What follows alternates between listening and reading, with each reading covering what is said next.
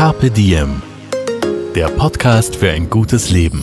Daniela Zeller und Holger Potje, jede Woche abwechselnd im Gespräch mit inspirierenden Menschen. Welche Rolle spielt ein bewusster Lifestyle für Sie? Woraus schöpfen Sie Kraft?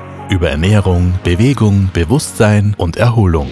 Wie finden Sie die richtige Balance im Leben? Woran sind Sie gescheitert? Und wie sind Sie wieder aufgestanden? Wie gelingt Ihnen das? Was für Sie persönlich ein gutes Leben ausmacht. Carpe Diem.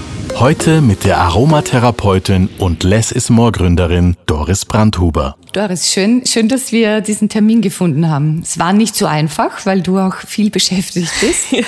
Aber heute hat es geklappt und das freut mich wirklich sehr. Ich rieche auch nach dir oder nach dem, was du machst. Ja, das. Nach Lovely Day. Nach Lovely Day, nach das Lovely passt Day. auch zu diesem Sommertag. Ja, und Lovely Day hat ja auch viel mit, mit Carpe Diem zu tun. Uh, unser Motto hier in diesem Podcast ist Zeit für ein gutes Leben. Was ist denn für dich ein gutes Leben? Hm, ja, das ist eigentlich eine, eine Frage, die sich, finde ich, immer wieder ähm, lohnt, sich zu stellen. Also ich glaube, dass man die auch zu verschiedenen Zeiten im Leben durchaus neu oder anders ähm, beantworten mhm. kann. Ähm, Im Moment, also ich bin so richtig in der, in der Lebensmitte, bin gerade 40 geworden, wo sich für manche ja dann auch so, so Fragen stellen, wie komme ich jetzt in eine Midlife-Crisis? Und gerade diese, diese Frage auch ähm, durchaus brennen wird und man gleichzeitig aber ja nicht mehr so viele Möglichkeiten hat, auch alles umzuwerfen und neu zu gestalten, wenn man ja vielen, also in meinem Fall durchaus auf einigen Ebenen ähm, eingespannt ist, als Unternehmerin, als Mutter, ähm, mit einem äh, aktiven Sozialleben mhm. und ähm, was einerseits äh, schön ist, aber auch da weniger, weniger Möglichkeiten gibt. Gleichzeitig die Frage, was mache ich so mit den restlichen 40, 50 Jahren, die noch sind, es kommt noch einmal äh, mhm. so viel und ähm, wie möchte ich dann vielleicht auch darauf ähm, zurückblicken. Also die ähm, Frage hat dich begleitet, auch so die letzten Monate. Also an sich, also an sich bin ich eine, eine sehr leben? philosophische ähm, Person. Also ich habe mit 13 mir schon diese Fragen. Mhm. Und, und, wie war das mit 13? Ja, Welche mit, Antwort hast du dir damals ja, gegeben? Ich, ich, ich, war damals eine, eine sehr glühende Idealistin. Also ich habe vor allem also sehr reflektiert auf alles, was ich so an Ungerechtigkeiten und Hässlichkeiten im ja, unter den Menschen und auf der Welt gesehen habe. Also sehr das Thema Menschenrechte, ähm, so Geschichten von, von dem Kastensystem in Indien beispielsweise, wo Mädchen. Also das, ähm, das Leid und die Last der Welt auf deinen Schultern. Ja, ja, ja, genau. und dann aber das große, wie, wie löst man jetzt alle mhm. diese ähm, Und das heißt, ein gutes Probleme. Leben für die 13-jährige Doris war auch, wenn es den anderen auch gut geht. Ja, ja, ja, natürlich und irgendeinen sinnvollen Beitrag zu leisten. Mhm. Also einfach nur quasi dem eigenen materiellen Wohlergehen Genüge zu tun, das war ganz, ganz klar, das geht nicht. Also einerseits einen, ja, einen Beitrag leisten, wo auch immer der sein mag, aber es soll eine, eine sinnerfüllende Sache sein und gleichzeitig war ich aber auch sehr ehrgeizig. Also es muss schon eine, musste schon eine Tätigkeit sein, die auch irgendwo ähm, schwierig und anspruchsvoll ist.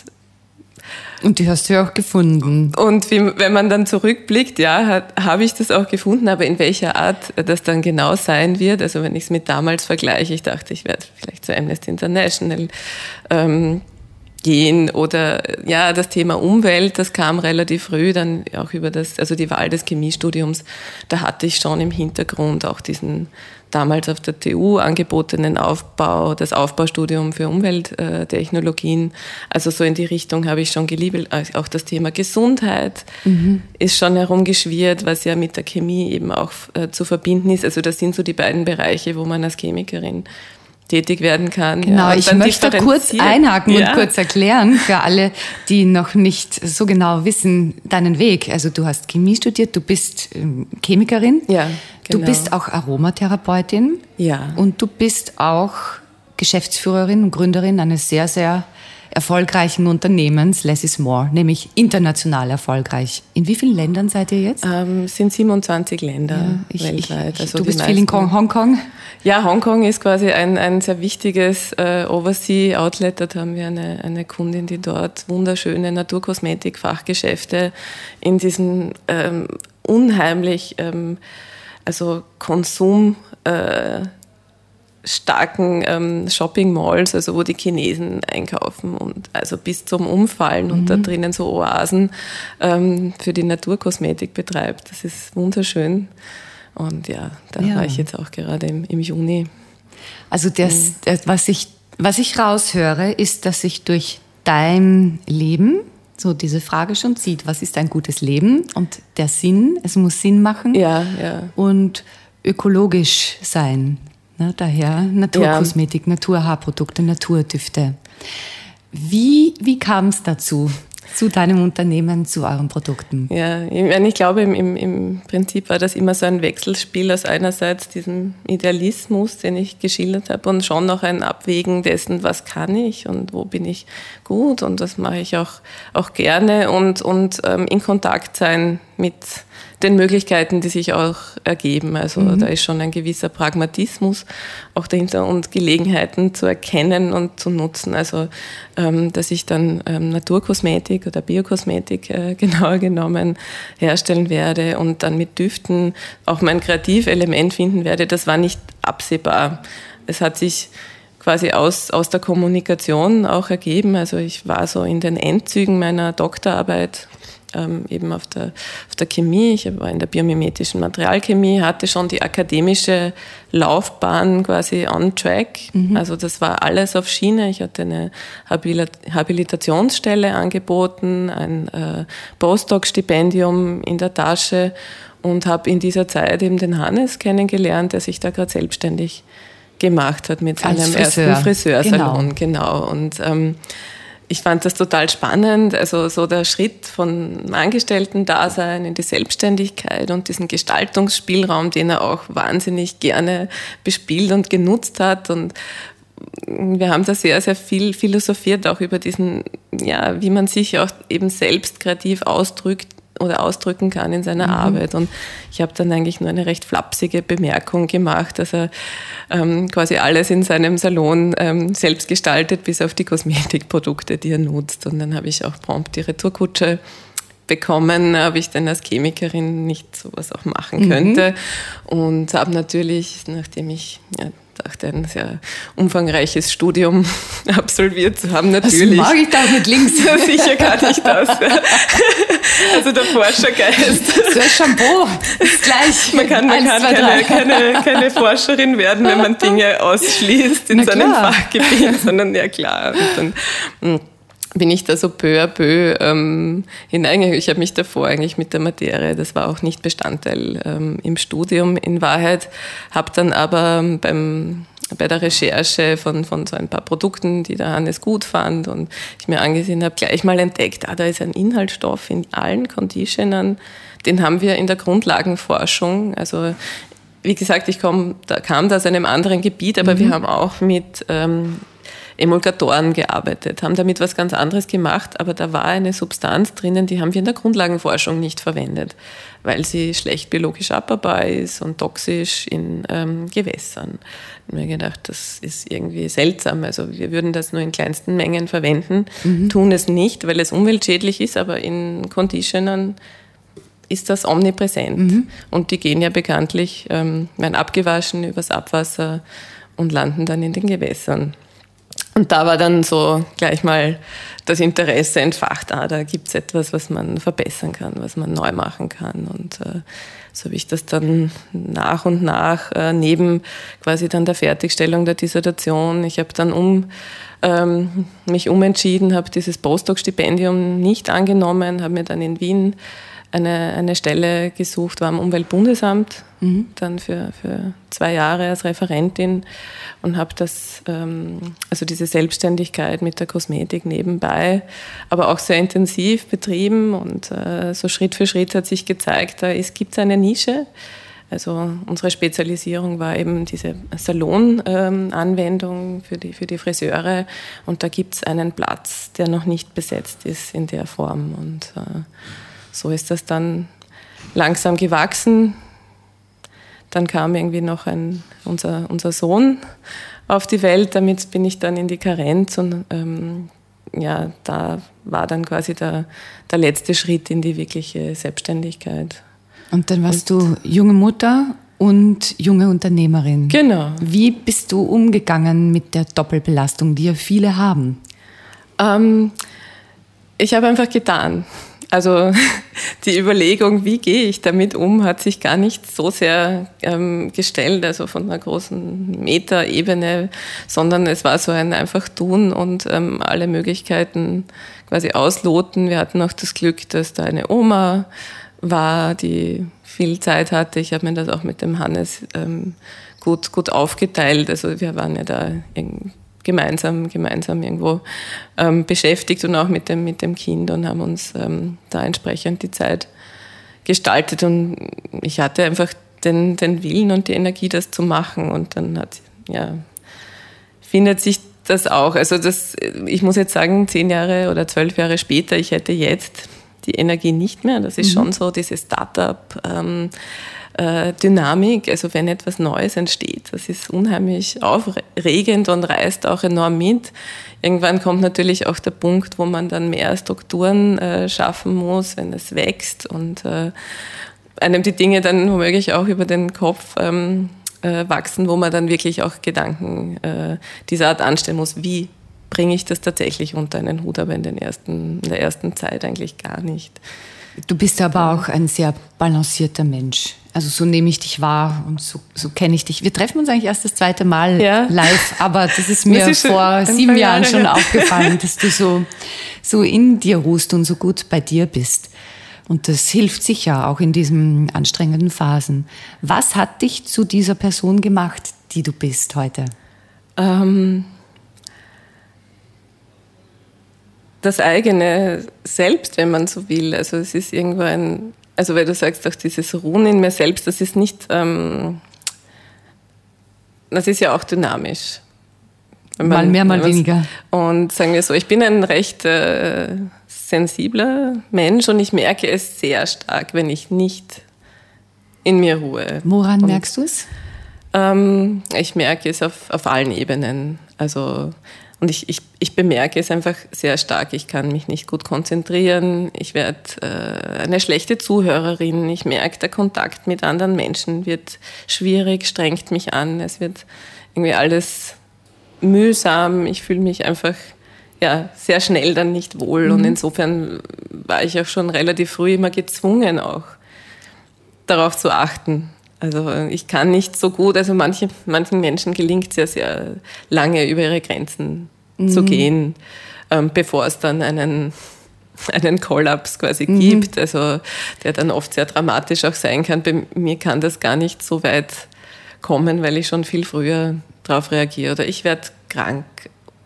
Mhm. Also ich, ich kriege wirklich sehr deutliche Stoppsignale auch. Und, und was ähm, tust du um nicht auszubrennen? Oder was tust du, damit das Frühwarnsystem erst gar nicht anschlägt? Also das hat sich auch über die Jahre ein bisschen gewandelt. Ich habe sehr früh, also so in meinen 20ern, das Bergsteigen, das ich mit meinen Eltern schon betrieben habe, aber damals gehasst habe, ähm, entdeckt. Dass Man muss sagen, du kommst aus Wels. Aus Oberösterreich, genau. Ja. Und ähm, bin auch sehr, sehr also im, Sommer vor allem da im Salzkammergut äh, quasi aufgewachsen ja, und dann haben wir am Attersee ein Ferienhaus gehabt.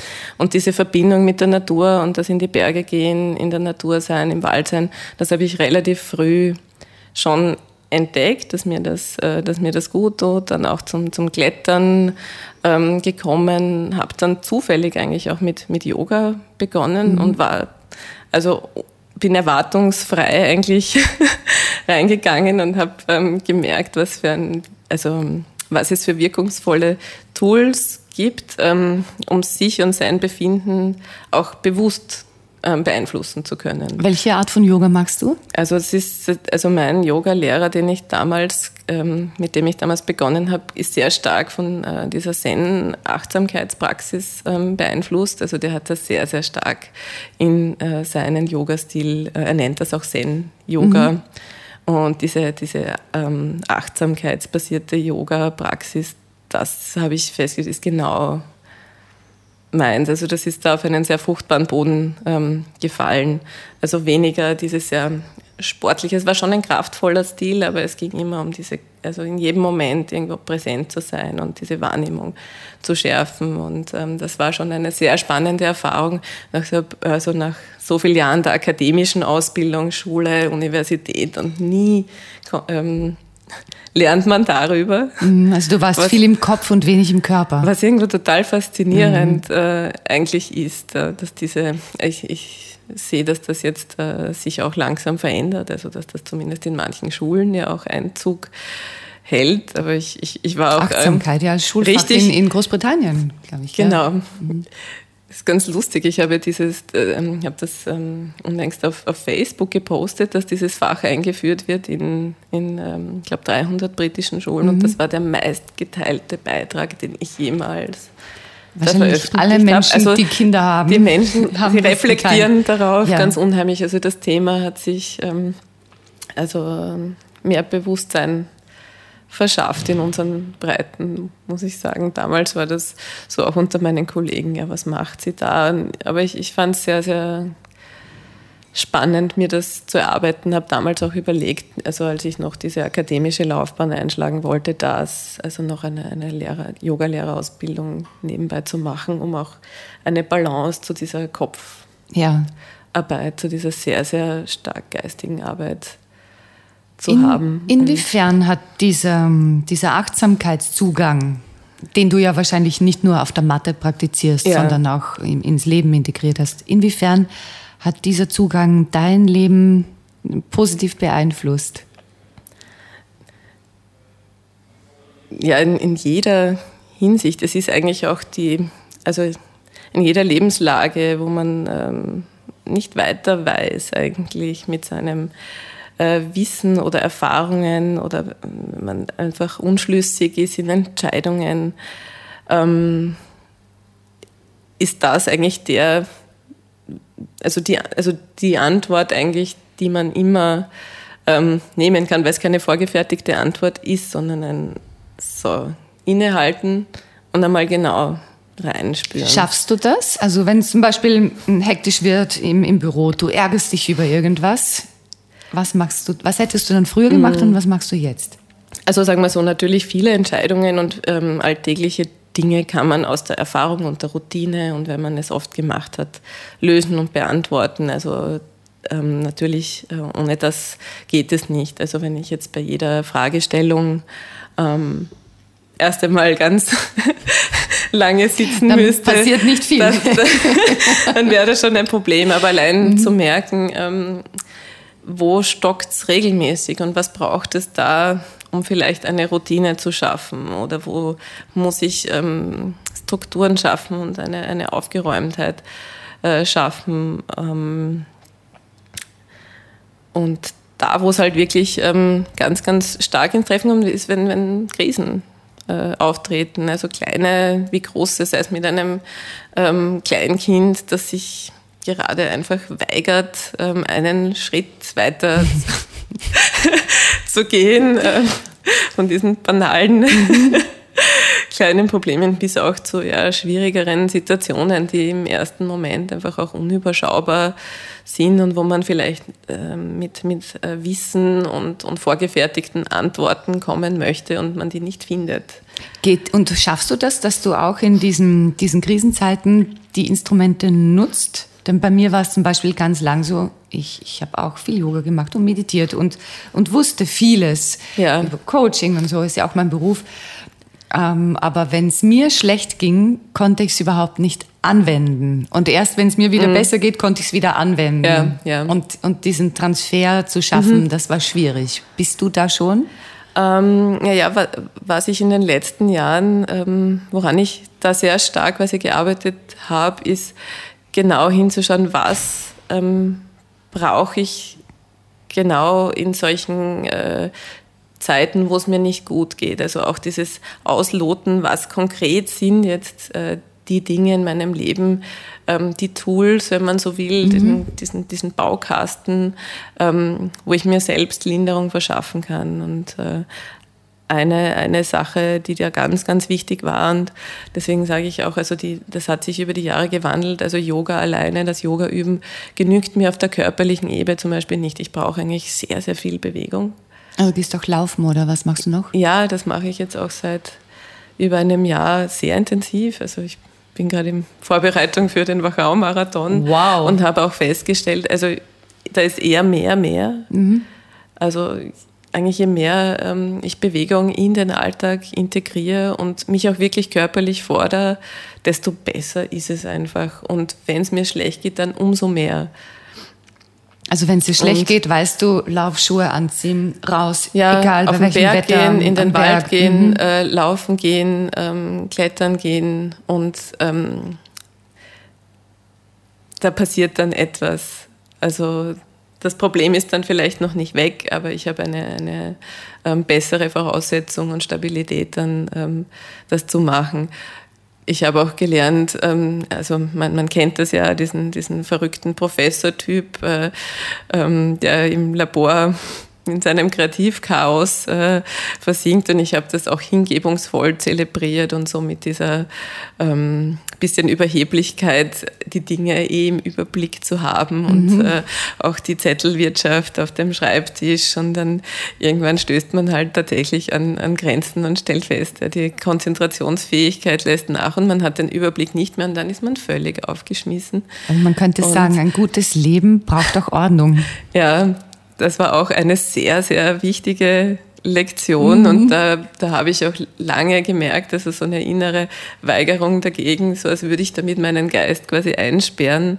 Und dann, also da habe ich auch einen sehr, sehr äh, guten Coach dann, ähm, also der hat, wir haben uns gefunden als ein, ein, entfernter äh, Cousin von mir, der mir das so immer wieder schmackhaft gemacht hat. Er ist hat. Ordnungscoach oder wie? Nein, er macht ähm, dieses äh, Getting Things Done.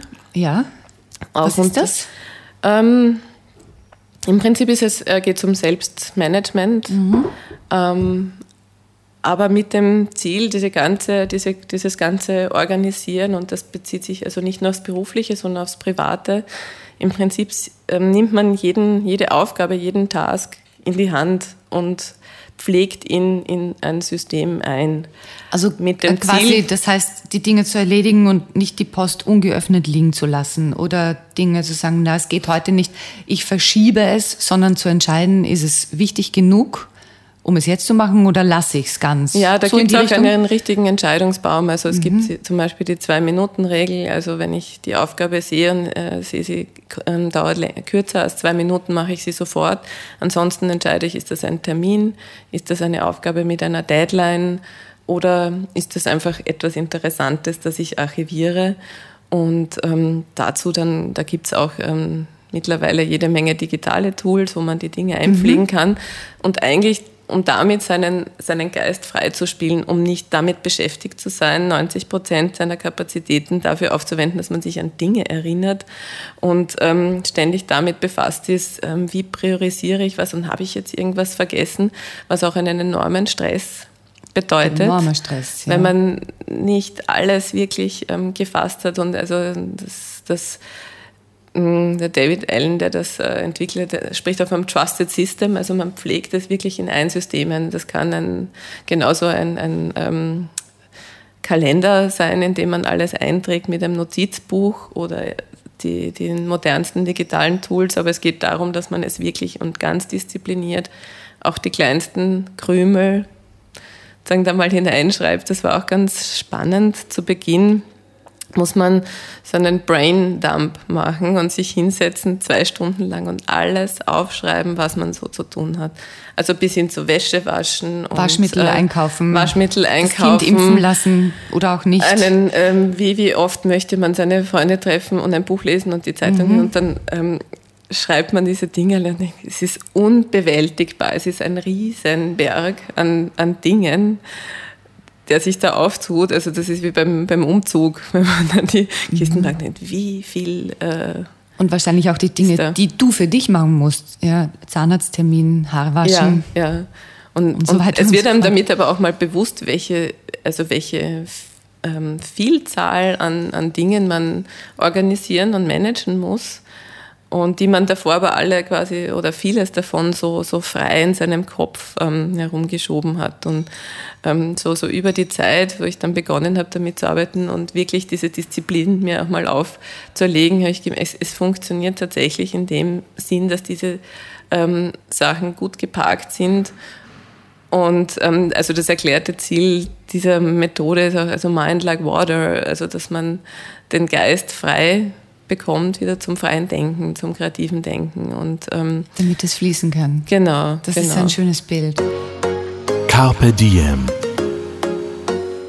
Aber ich möchte noch mal zurückgehen. Also deine ganzen Aufgaben sind dann am Tisch gelegen oder auf diesem Zettel gestanden. Du hast dir wahrscheinlich gedacht, so, wow. Na, nach zwei Stunden stand noch nicht einmal alles da und ich hatte einen kurzen Zusammenbruch. Ich ja. habe auch davor schon ähm, mit meinem Trainer gesprochen, was mache ich, kriegt er wahrscheinlich die Krise, ruf mich an. Mhm. Das ist auch mein Job, mhm. dich da zu begleiten. Also das ist... Äh, das macht wirklich etwas mit einem, wenn man das alles mal so vor sich äh, sieht und nicht in halt den Schränken geparkt Atemnot, wenn ich mir das so vorstelle. Klar. Ja, ja. Mhm. Und dann, was ist dann der nächste Schritt? Also der nächste Schritt ist das tatsächlich äh, mal in dieses System einzupflegen. Ja.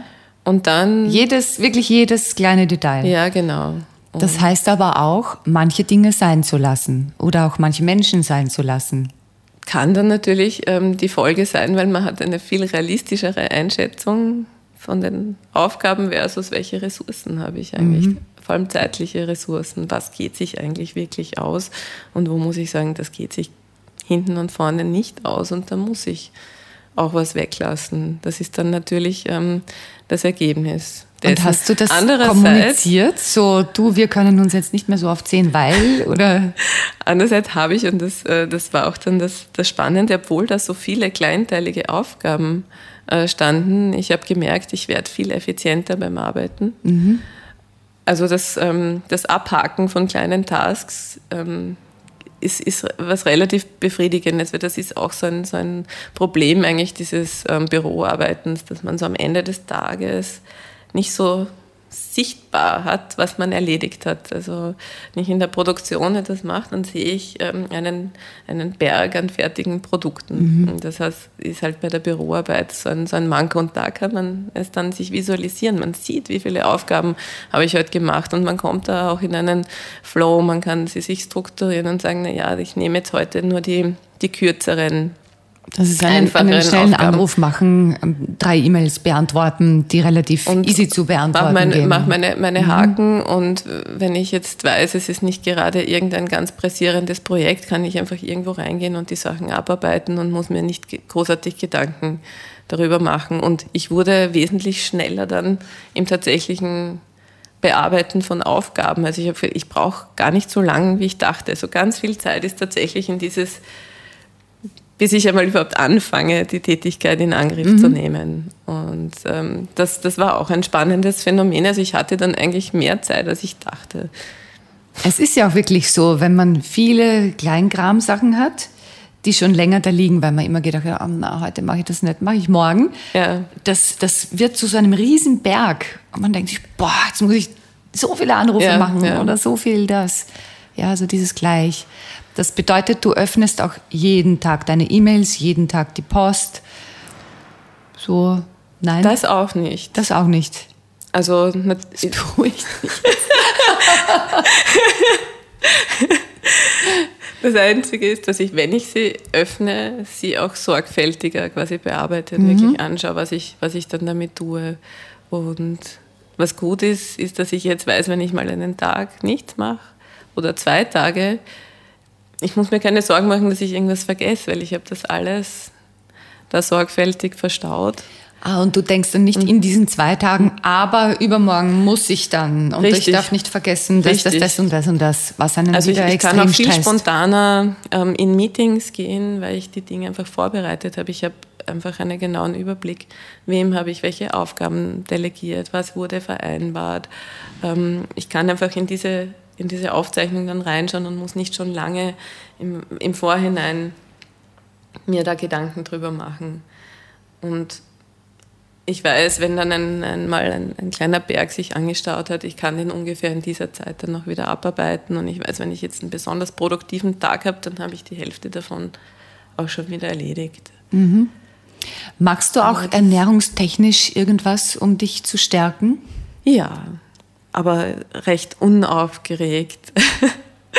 also Hast ich, du einen, einen Geheimtipp? Ich habe hab keine, keine besondere Ernährungsschule, ähm, der ich anhänge. Ich schaue halt, dass ich äh, natürlich ähm, Bio ähm, einkaufe und, und möglichst frische gut schmeckende Zutaten, aber ich, ich möchte, dass das Essen Freude macht. Ich habe es vor allem gerne auch gemeinsam zu essen und ich habe auch da, also das kommt sehr, sehr stark auch wieder auf diese Achtsamkeitspraxis zu, zurück, ähm, gemerkt, wenn ich mir irgendetwas auferlege, ein bestimmtes System, und man findet ja heutzutage unheimlich viele mhm.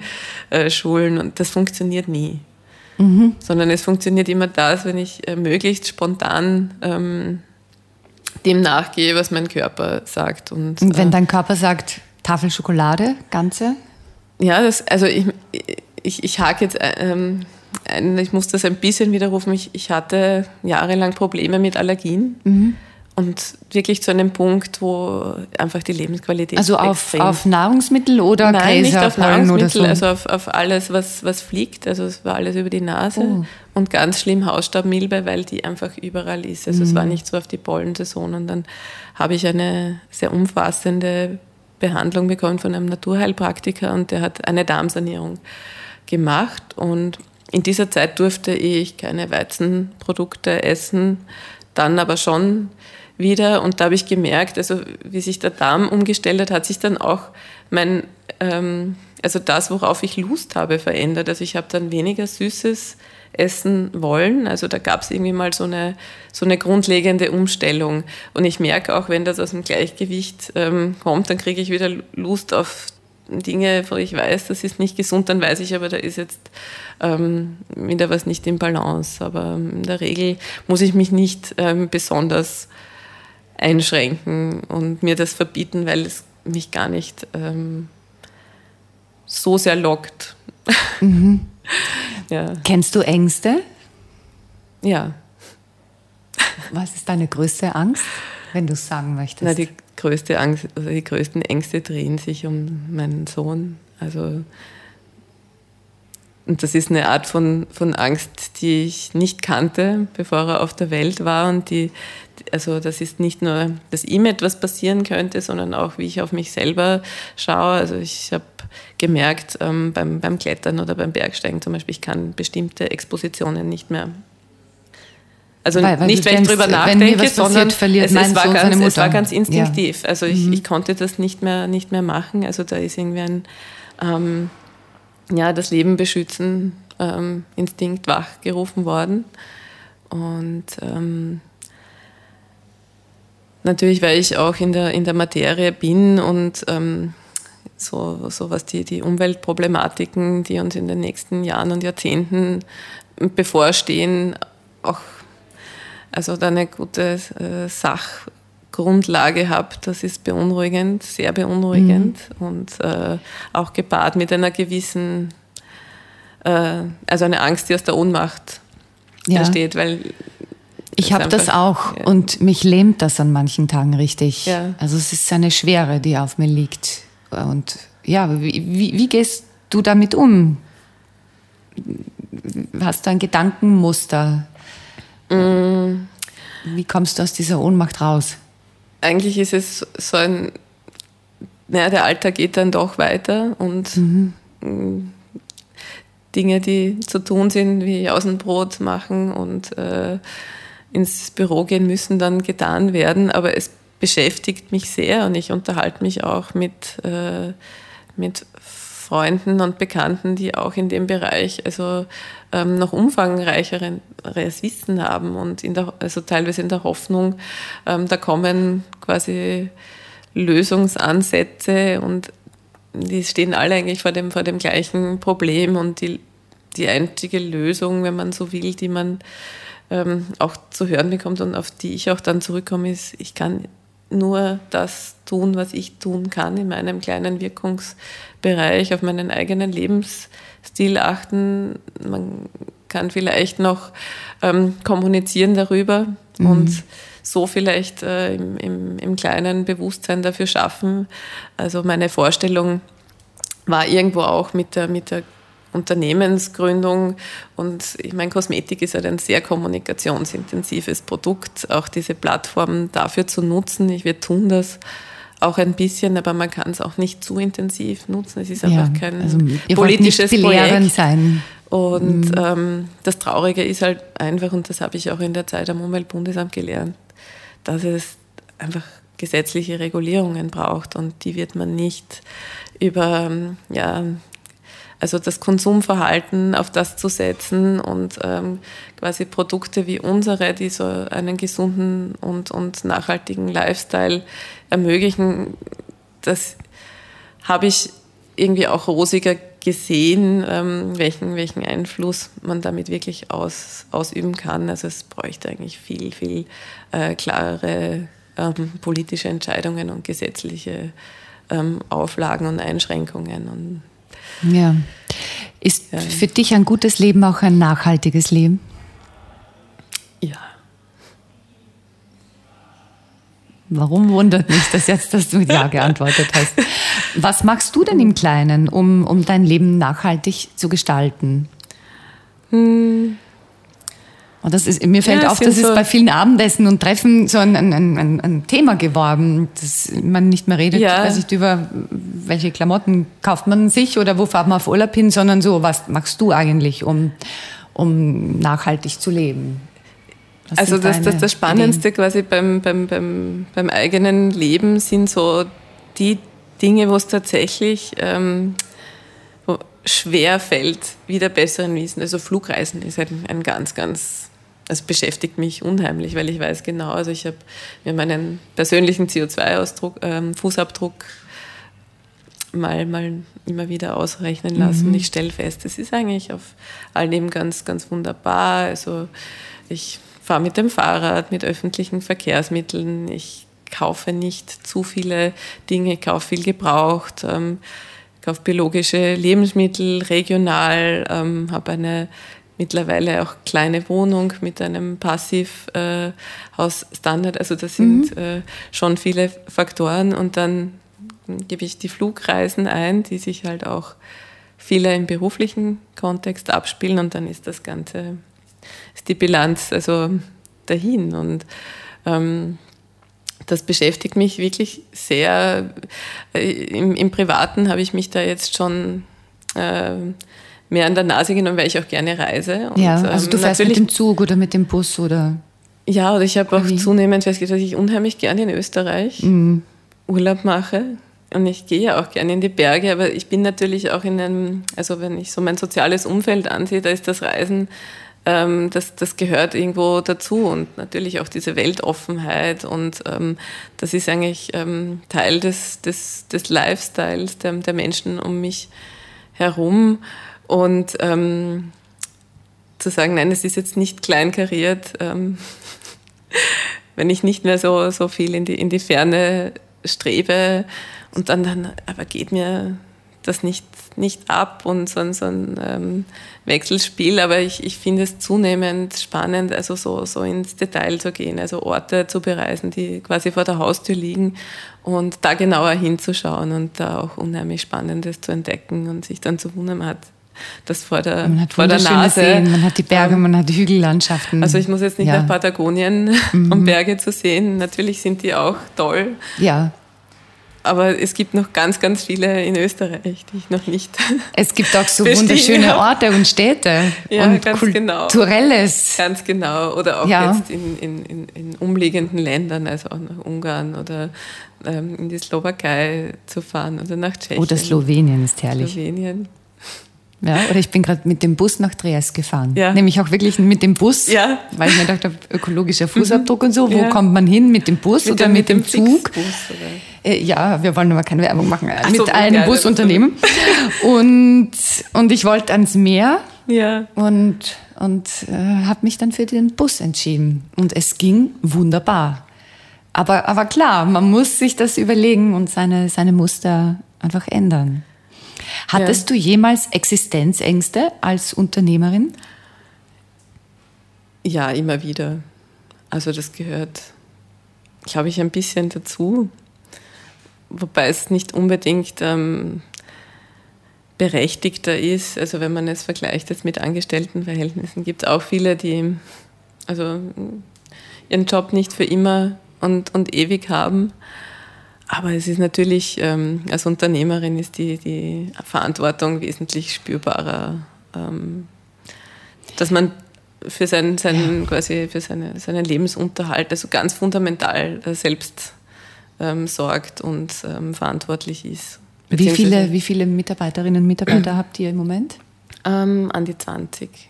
Ja, das sind dann auch 20 Geschichten, 20 Familien, die ja, da, die ja, da noch ganz genau. dranhängen. Genau. Ja, ja, ganz klar.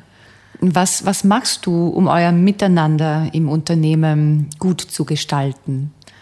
Mm, das fängt natürlich schon, schon damit an, also welche, welche Leute überhaupt ähm, bei uns an, an Bord sind, also mit der Auswahl der Menschen und ein, also das war auch über die Jahre ein Dazulernen, darauf sehr, sehr gut zu achten, ähm, dass das im Team gut passt, also dass Was das Zwischenmenschliche ähm, ein sehr respektvoller Umgang miteinander. Also natürlich, ähm, wenn man, ist man sich in der Arbeit auch nahe und mm, Menschen haben ihre besseren und schlechteren Tage.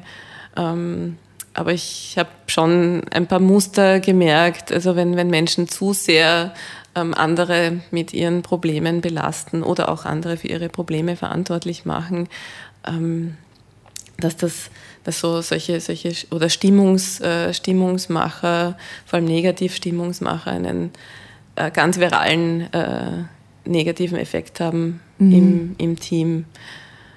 Also, also irgendwo eine es, faule Apfel. Es, es braucht schon ähm, Menschen, die irgendwo in der Lage sind, äh, auf sich selbst zu schauen und auch die Verantwortung für sich zu übernehmen, wenn sie mal in, in welcher schlechten Stimmung auch immer sind. Natürlich kann man das auch mal durch die Kollegen abpuffern, aber wenn das so Tag für Tag, also das kann ganze Teams mhm. richtig runter, richtig runterziehen. Ähm, Wie schaffst du es, dich immer wieder selbst zu motivieren? Ähm, vor allem indem ich ähm, versuche, die verschiedenen ähm, Bereiche meines Lebens, die mir wichtig sind, die aber ja auch unabhängig irgendwo voneinander sind, dass da nichts zu kurz kommt vor allem. Also die Arbeit, die Familie, die Freunde, auch so meine, meine eigene Entwicklung. Also es, es muss, muss, muss ausgewogen bleiben, dann ist eigentlich äh, die Motivation da. Wenn irgendetwas davon zu kurz kommt, mhm. dann macht sich das auf allen anderen Ebenen mhm. auch bemerkbar. Also diese berühmten Säulen. Ja. ja. Und wie schaffst du es, andere zu motivieren? Ähm, eigentlich indem ich ihnen ähm, sehr viel Vertrauen schenke. Also wenn ich jetzt an, die, an, an Mitarbeiter denke, also ähm, ich sehe, wie Menschen aufblühen, wenn man ihnen etwas zutraut und auch ähm, ihnen Verantwortung übergibt und sie auch nicht ähm, also unsinnig kontrolliert mhm. und gleichzeitig aber auch präsent ist bei ihnen. Also Interesse zu zeigen, da zu sein und ähm, mitzubekommen, was sie tun, was sie leisten und ähm, mit ihnen da auch gut in, und nah in der Kommunikation zu sein, aber nicht im Sinne eines, ähm, ich schaue dir auf die Finger und ähm, irgendwie ein, ein offenes Klima auch zu schaffen, wo sie Fehler auch kommunizieren können, wenn die passieren. Also das ist irgendwie auch ähm, etwas, was ich feststellen muss, was ja ganz, ganz fürchterliche Konsequenzen in der Regel hat. Also wenn Fehler äh, zu heftig oder heftig sanktioniert werden, was dann dazu führt, dass Leute das Vertuschen. versuchen unter den Teppich mhm. zu kehren und dann eigentlich noch größere Probleme verursacht, als wenn äh, man offen damit umgeht. Ähm, also das, das, das ist auch ähm, spannend jetzt in der Arbeit, ähm, der, also mit den Leuten, wie sie untereinander, ähm, also wenn ein Kollege einen Fehler gemacht hat und dann der Impuls ähm, so dieser Schuldzuweisungen äh, losgeht, also das kann auch die Leute unheimlich, also auch das ganze Team äh, für Tage belasten. Wenn und, so eine Dynamik und du kommunizierst losgeht. dann, dass du gerade wahrnimmst, dass so ein Prozess im Gange ist? Ja, also ich, ich habe jetzt eine, eine, eine, konkrete Situation in Erinnerung, das ist auch schon eine Weile her und da bin ich das Thema dann mal sehr offen auch angegangen und so, wie gehen wir mit, mit Fehlern, die Kollegen machen, um. Und was, was nützt es uns, wenn wir dann mit dem Finger noch draufhalten und, ja, aber du hast das verbockt. Mhm. Was macht es dann auch äh, im, im ganzen Team? Also das, das steigert sich natürlich dann in etwas hinein. Und hat sich da um, was verändert bei euch dadurch? Ja. Aber ich merke auch, also, dass dieses, diese, ähm, dieses, äh, diese Selbstorganisation, über die ich da gesprochen habe, was ich im letzten Jahr so intensiv gemacht habe, wie ich damit begonnen habe, ich habe auch gemerkt, das hatte auch massive Auswirkungen. Also allein durch das, wie ich selbst arbeite, das, ähm, die, diese Aufgeräumtheit und, und Klarheit, das strahlt dann auch nach, nach außen. Also ich habe dann auch Feedback bekommen. Also ich weiß nicht, dass, wie du das im Moment managst, das ist einfach toll. Also da habe ich gemerkt, ja. das motiviert auch die Leute. Ich ähm, überlege gerade wahrscheinlich, weil dieses, wenn man selbst aufgeregt, aufgeregt, aufgeräumt ist als, als Chefin, als Chef, mhm. äh, strahlt man eine gewisse Klarheit aus. Und ich denke, dass Klarheit den anderen immer Sicherheit gibt. Genau. Und Sicherheit ist definitiv auch ein, ein wichtiger Faktor. Also, dass die, die da oben verantwortlich ist, die Dinge im Griff hat ja. ähm, und, und ähm, im Überblick hat, ähm, ist schon auch ein wesentlicher Faktor. Und dann kann auch das Team kreativ sein und produktiv sein, weil es sich keine Sorgen machen muss um gewisse Dinge. Ne? Ja, und äh, sie, sie merken damit natürlich auch, ähm, wie ich auch ihre Arbeit besser natürlich sehe. Also ich mhm. habe einfach einen besseren ähm, Überblick und ähm, was natürlich ganz, ganz ein wesentlicher Faktor ist, die Menschen wollen gesehen werden und wertgeschätzt äh, werden. Also jemand, der, der kann noch so intrinsisch motiviert sein, der Wochen, Monate lang ähm, sein Bestes gibt und ähm, tolle Ergebnisse hat und ich Niemandem fällt auf. Ja. Also das es bringt überhaupt nichts, dreimal im Jahr so, so ein Loblied zu halten, ihr seid das beste Team und du bist toll, toll, toll man muss die Menschen sehen und als die Person erkennen, die sie wirklich sind. Mhm. Wahrscheinlich ist ja, es das, der Schlüssel. Ja. Und dazu gehört wieder die Achtsamkeit. Da genau, schließt sich der. Kreis. Und da muss man auch entsprechende ja, Ruhe mitbringen. Also wenn ich permanent gestresst bin, habe ich dann eben nicht die Ressourcen noch zu spüren und zu hören und zu sehen, äh, was mit den anderen ist. Ich überlege gerade, wie ich das diskret formuliere, aber ich glaube, man kann da offen drüber sprechen. Der Hannes und du, ihr habt gemeinsam ein Kind und eine Firma und mhm. habt euch aber privat irgendwann getrennt. Ja. Wie, wie bist du in dieser Phase umgegangen? Denn wenn man ein Kind und eine Firma vor allem auch hat, kann man nicht einfach sagen, du, ja, auf Wiederschauen. Ja, das ist, das ist schon sehr lang her mittlerweile. Weil das ist so ein, so ein Riesenthema bei so vielen Menschen. Wie trennt man sich gut? Äh, ist ja so. Ja, ja, ja. 50 Prozent, glaube ich, der, also, der, Ehen werden geschieden. Ich, das ich, ist ich ja kann Realität. Da jetzt auch, auch nicht sagen, dass das äh, mustergültig ähm, gelaufen ist. Ähm, ich kann ja. nur jetzt quasi in der, wenn ich, es ist schon sehr, sehr, sehr starke Vogelperspektive mittlerweile, ja. weil schon so lang her ist und irgendwie haben Vielleicht inspiriert es andere auch, auch. auch. Auch, hingekriegt. Ähm, ich meine, das was sehr wichtig und sehr positiv war, ist, dass ähm, unser beider Anliegen immer war, dass es unserem Kind gut geht. Und ähm, das ist schon, mal, also das ist ja oftmals nicht mhm. äh, gegeben. Also es würden zwar äh, immer alle behaupten, es wäre so, aber wenn man dann auf das Verhalten ganz konkret äh, schaut, wie viele Konflikte dann auf dem Rücken der Kinder ausgetragen werden und das findet man also quer durch alle sozialen äh, Schichten. Das ist schon erschreckend und ich denke, das haben wir ganz gut.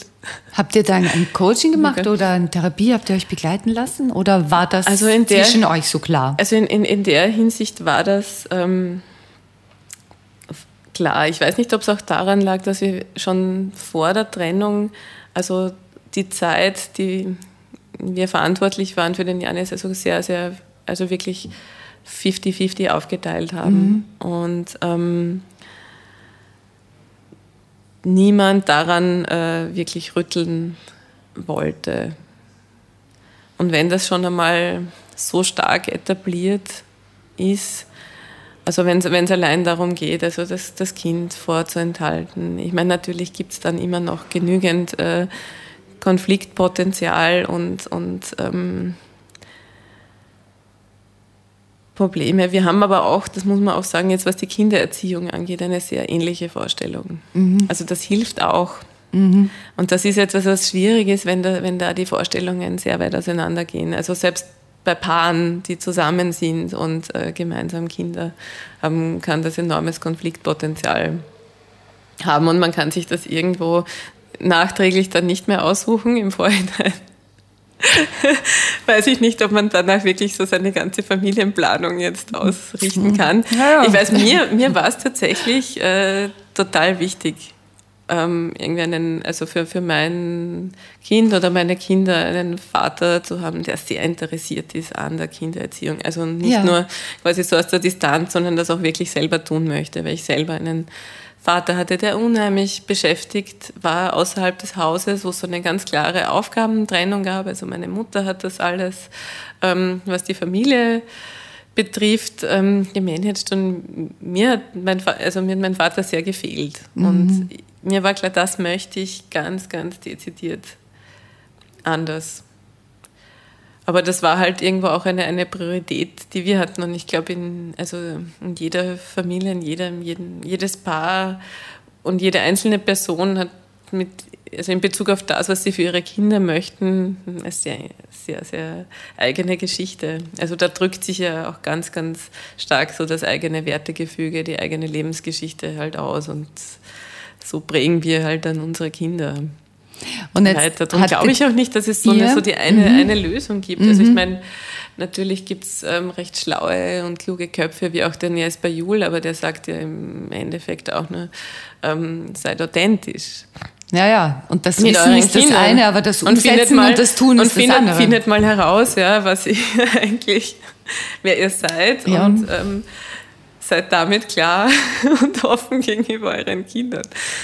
Also man mhm. muss sich auch viel mit sich selbst beschäftigen, um dann da was weitergeben zu können. Und wie habt ihr das geschafft, weiter mhm. zu kommunizieren ne, über die Firma? Man muss ja auch, wenn man sagt, na, privates geht in die Brüche, trotzdem auch sagen, was machen wir mit der Firma, welche Entscheidungen treffen uns. Ja. Hat euch das vielleicht sogar geholfen, um euch gut zu trennen, weil ihr musstet ja in Kontakt bleiben? Natürlich. Also ich, ich glaube, dass wir nicht ähm, so in Kontakt geblieben wären, ohne diese ähm, Zwänge, sowohl die Firma als auch das Kind. Wobei man auch sagen muss, also dass die Arbeitsbereiche operativ ja nicht ähm, zusammengelegt äh, waren, also der Hannes betreibt quasi seine Friseursalons und ähm, operativ jetzt in, dem, in der Leben Cosmetics, die die Kosmetikprodukte entwickelt und produziert, bin ich ähm, die äh, die Aktive und auch die Geschäftsführerin. Und ähm, insofern war da schon eine gewisse Trennung quasi der Arbeitsbereiche von vornherein gegeben.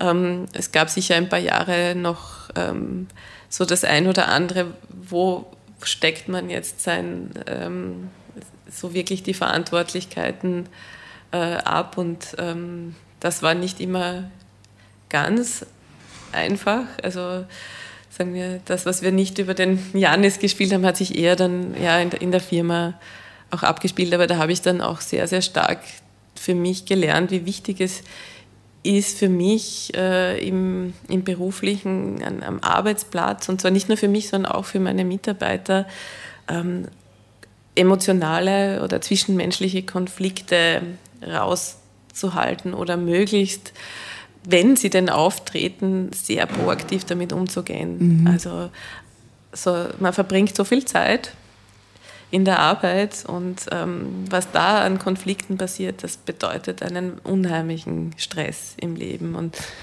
das ist mir sehr, sehr wichtig, einen Arbeitsplatz zu schaffen, also wo man auch wirklich so mit einem, einem guten, äh, klaren äh, Gefühl und Kopf ähm, sein, seiner Arbeit nachgehen kann. Ja, das ist schön. Also die Belastung, die durch das hineingebracht wurde, das war so der, der Negativaspekt, aber ich habe daraus auch gelernt, wie wichtig das ist. Und das, äh, meine, das sieht man in kleinen wie auch in, in großen Betrieben. Also viele auch, auch ähm, Chefs mit äh, viel Mitarbeiterverantwortung, die auf das überhaupt keinen Wert legen und wirklich die, die Leute auch zermürben damit. Mhm.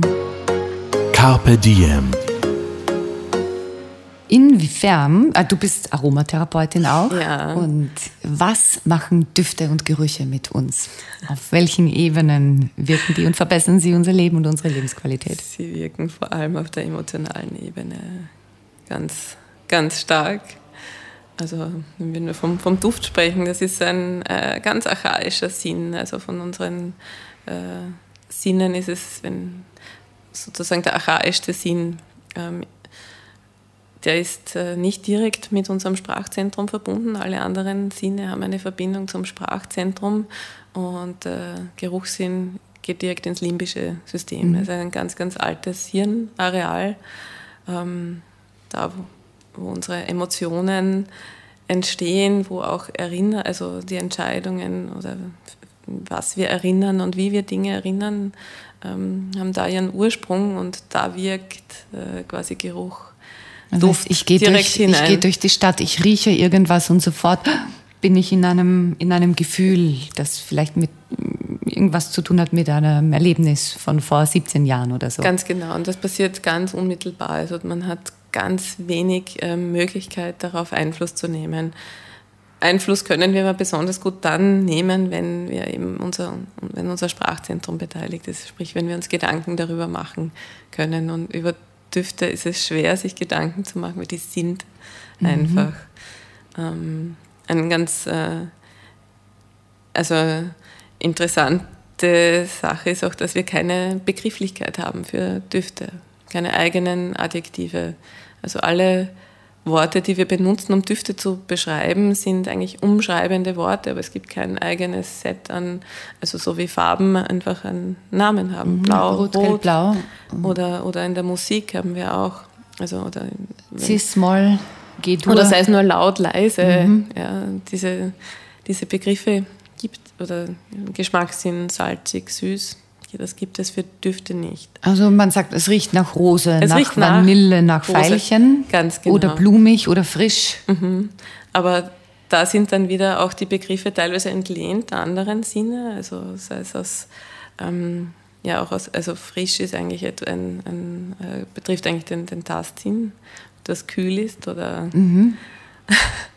oder warm. Ich habe mir das so noch nie überlegt, aber es stimmt.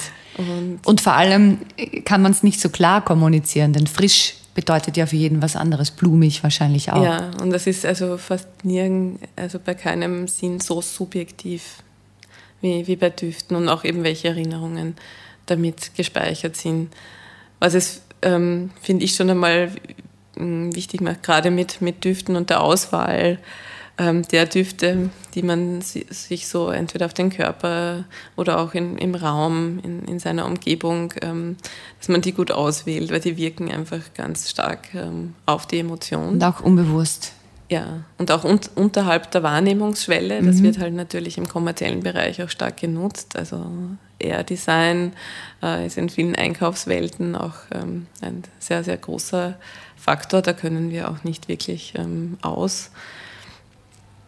Und ähm, ja, ich finde es ein, ein ganz wunderbares, äh, ein bisschen un, ähm, unerforschteres Feld in unserer Kultur. Also da wird anderen auch Kunstrichtungen ähm, deutlich mehr Wert beigemessen.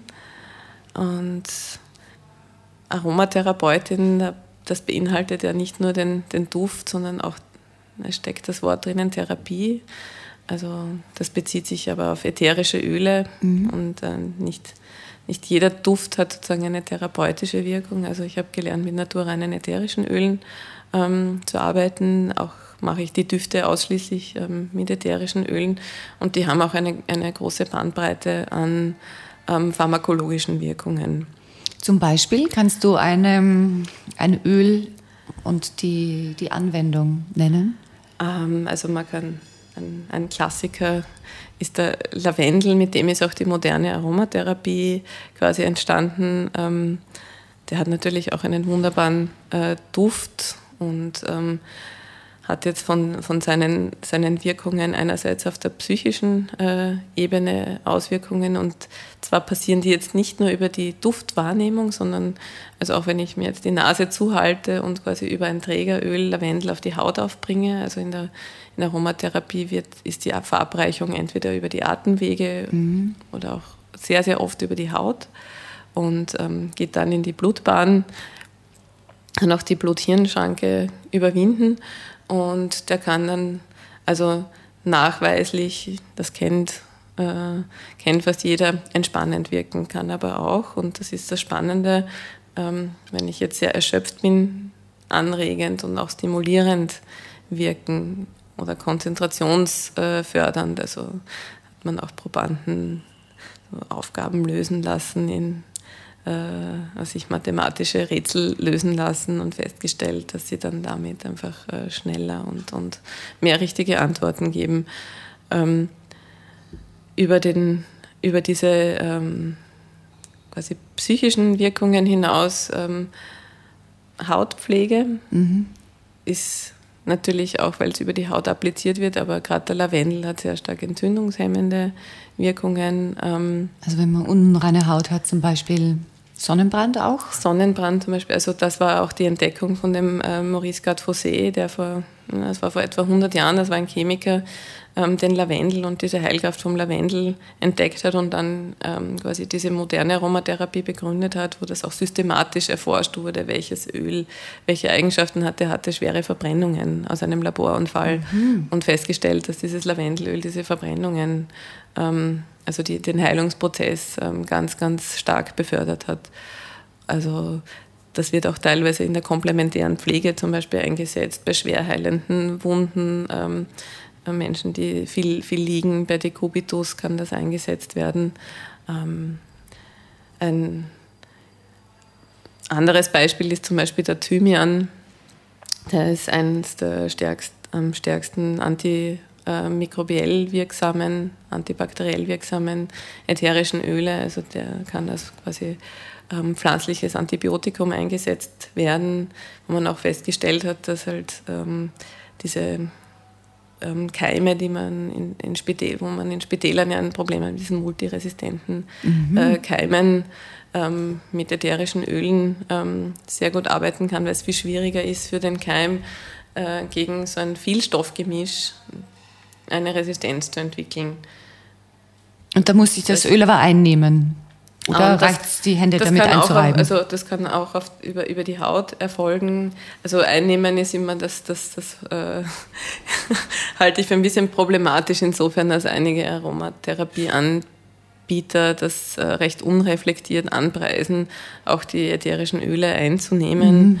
Ähm, da braucht man schon ein gutes Fachwissen zu wissen, wie ähm, weil wenn ich jetzt einfach das ätherische Öl so mit einem Löffel und runterschlucke, das kann mir die Speiseröhre verätzen, weil es pur einfach ähm, stark hautreizend ja. sein kann, wie zum Beispiel gerade der Thymian, weil der ist ein sehr, sehr stark äh, wirksames Öl. Also da gehört viel Fachwissen dazu, wie man es einsetzt. Ähm, über die Haut ist ein, ein sehr, sehr guter Aufnahmeweg, wenn ich es quasi einnehme, dann am besten mit, äh, mit Kapseln, die auch magensaftresistent sind, weil im Magen wird das sonst zerstört und dann hat man gar nichts mhm.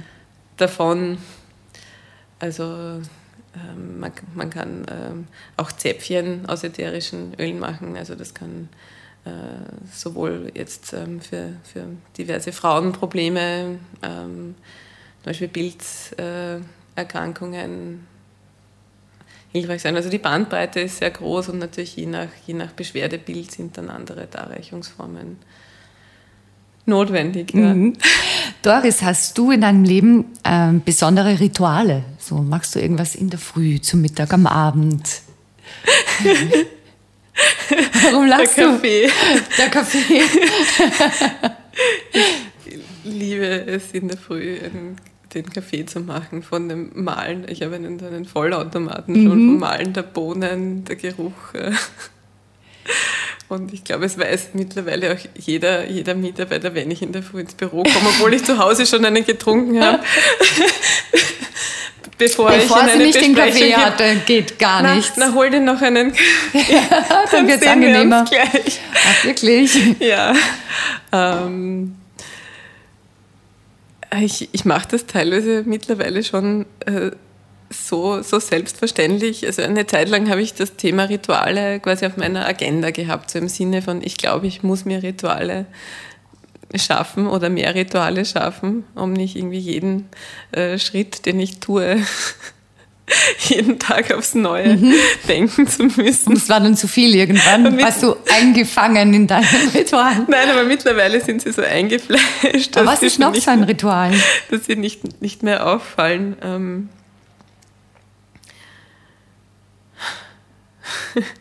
ich muss sagen, ich, ich, ich, ich habe so, so ein Doppelleben, wenn man so will. Eine Woche ist der Janis bei mir. Ähm, da habe ich andere Tage in der Woche, wenn er nicht bei mir ist.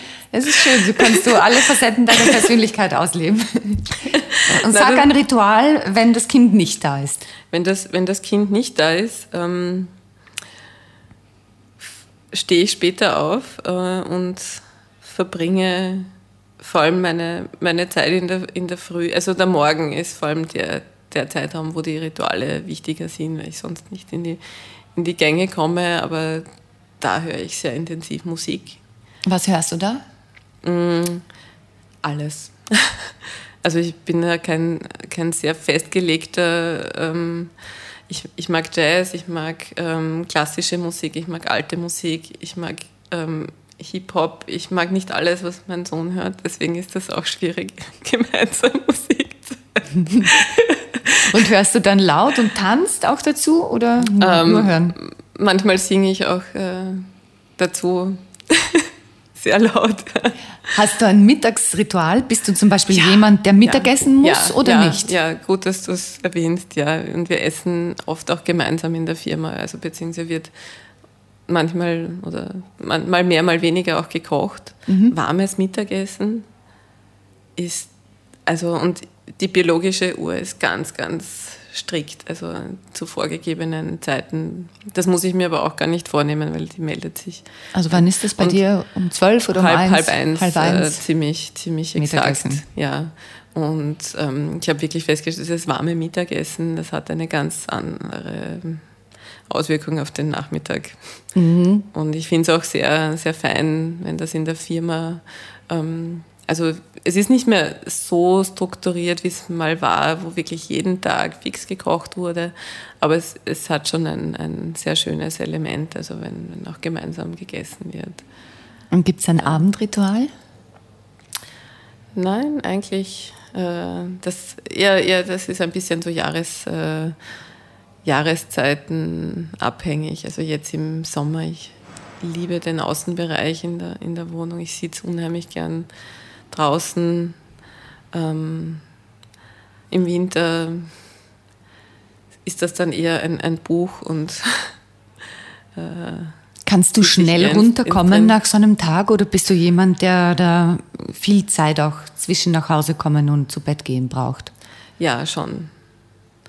Also ich kann unheimlich schnell am Abend einschlafen, wenn ich den Tag über am, am Berg war zum Beispiel. Mhm. Und brauche sehr, sehr lang, wenn ich eben nur Kopfarbeit gemacht habe. Aber insofern ist das, das ist ein, ein sehr wichtiges, ich weiß nicht, ob man das schon Ritual nennen kann, weil ich kann es nicht jeden Tag machen und es geht sich auch nicht jedes Wochenende aus. Aber so viel ich kann, schaue ich, dass ich in die Berge komme.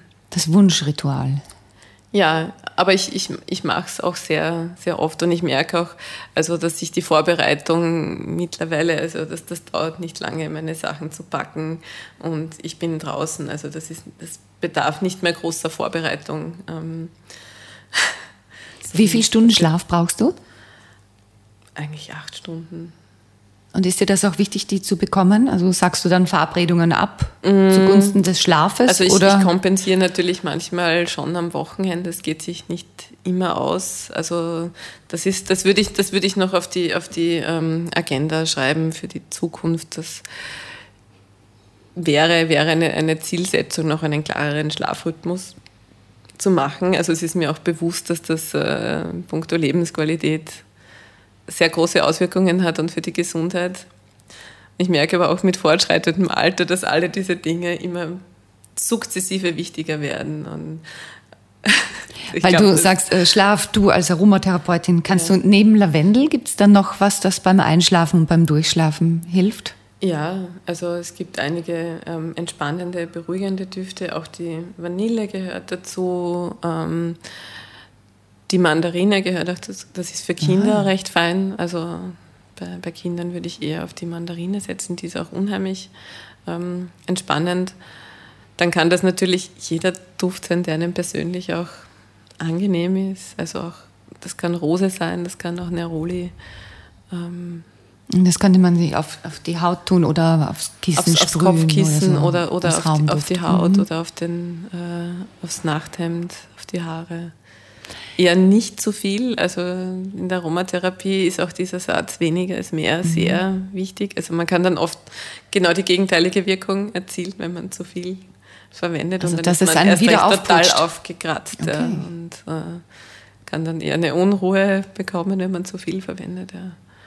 Gibt es ein Zitat, das dich besonders begleitet und geprägt hat?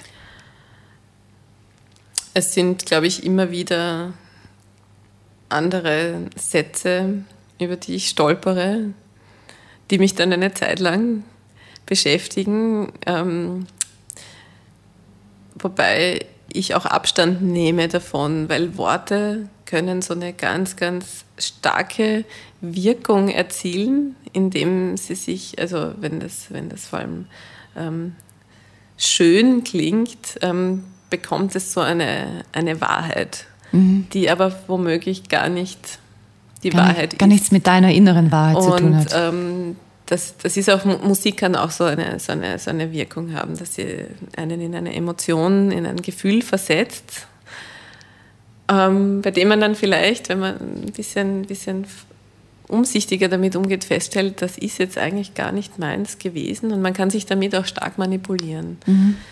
Und auch solche ähm, Zitate oder starke Sätze können so eine Wirkung haben und ähm, einen auch auf den, auf den Weg bringen oder dass es als, ja, äh, so, einen, so einen Wahrheitsgehalt bekommen, der dem gar nicht entspricht. Und ähm, da bin ich mittlerweile sehr vorsichtig. Mhm. Hm, das ist ein interessanter Zugang. Auch, ja. Du hast natürlich absolut recht. Um, ich habe noch ein paar kurze Fragen, die das ja. Leben stellt. Was ist der schönste Ort, an dem du jemals übernachtet hast? Übernachtet auch. Hm. Ich habe dort noch nicht übernachtet, aber ich würde dort gerne übernachten. Und das ist der Langbadsee in, in Oberösterreich, in Ebensee. Warum möchtest du dort übernachten? Weil es der schönste Ort ist. Also es ist der schönste dem, Ort aber, überhaupt. Aber, aber, der schönste Ort, an dem ich auch übernachtet habe, das war ganz sicher die, ähm, die Wüste in Jordanien. Das war in Wadi Ram unter offenem Himmel ich glaube, wir haben jetzt alles ein inneres Bild ja, und sehen also viele, viele Sterne. So, so, so viel äh, Sterne und ich liebe auch die Wüste. Mhm. Ja. ja. Woran erkennen andere deine Eitelkeit? Indem ich hoffentlich ähm, das Metier, in dem ich arbeite, auch einigermaßen schaffe zu repräsentieren. Was zu repräsentieren? Na, dieses, dieses berufliche Feld, in dem ich arbeite, diese Beauty-Branche. Mhm. Mm. Und dass ich sehr ehrgeizig auch mit meinem sportlichen Training gerade bin. Ja. ja. Welcher ist der schönste Fehler deines Lebens? Hm.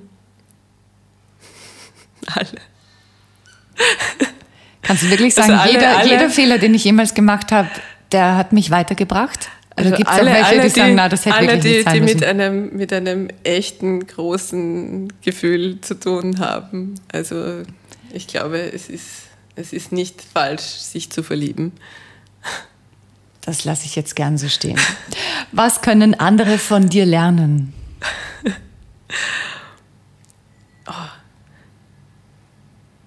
Ich hoffe, dass sie etwas lernen können.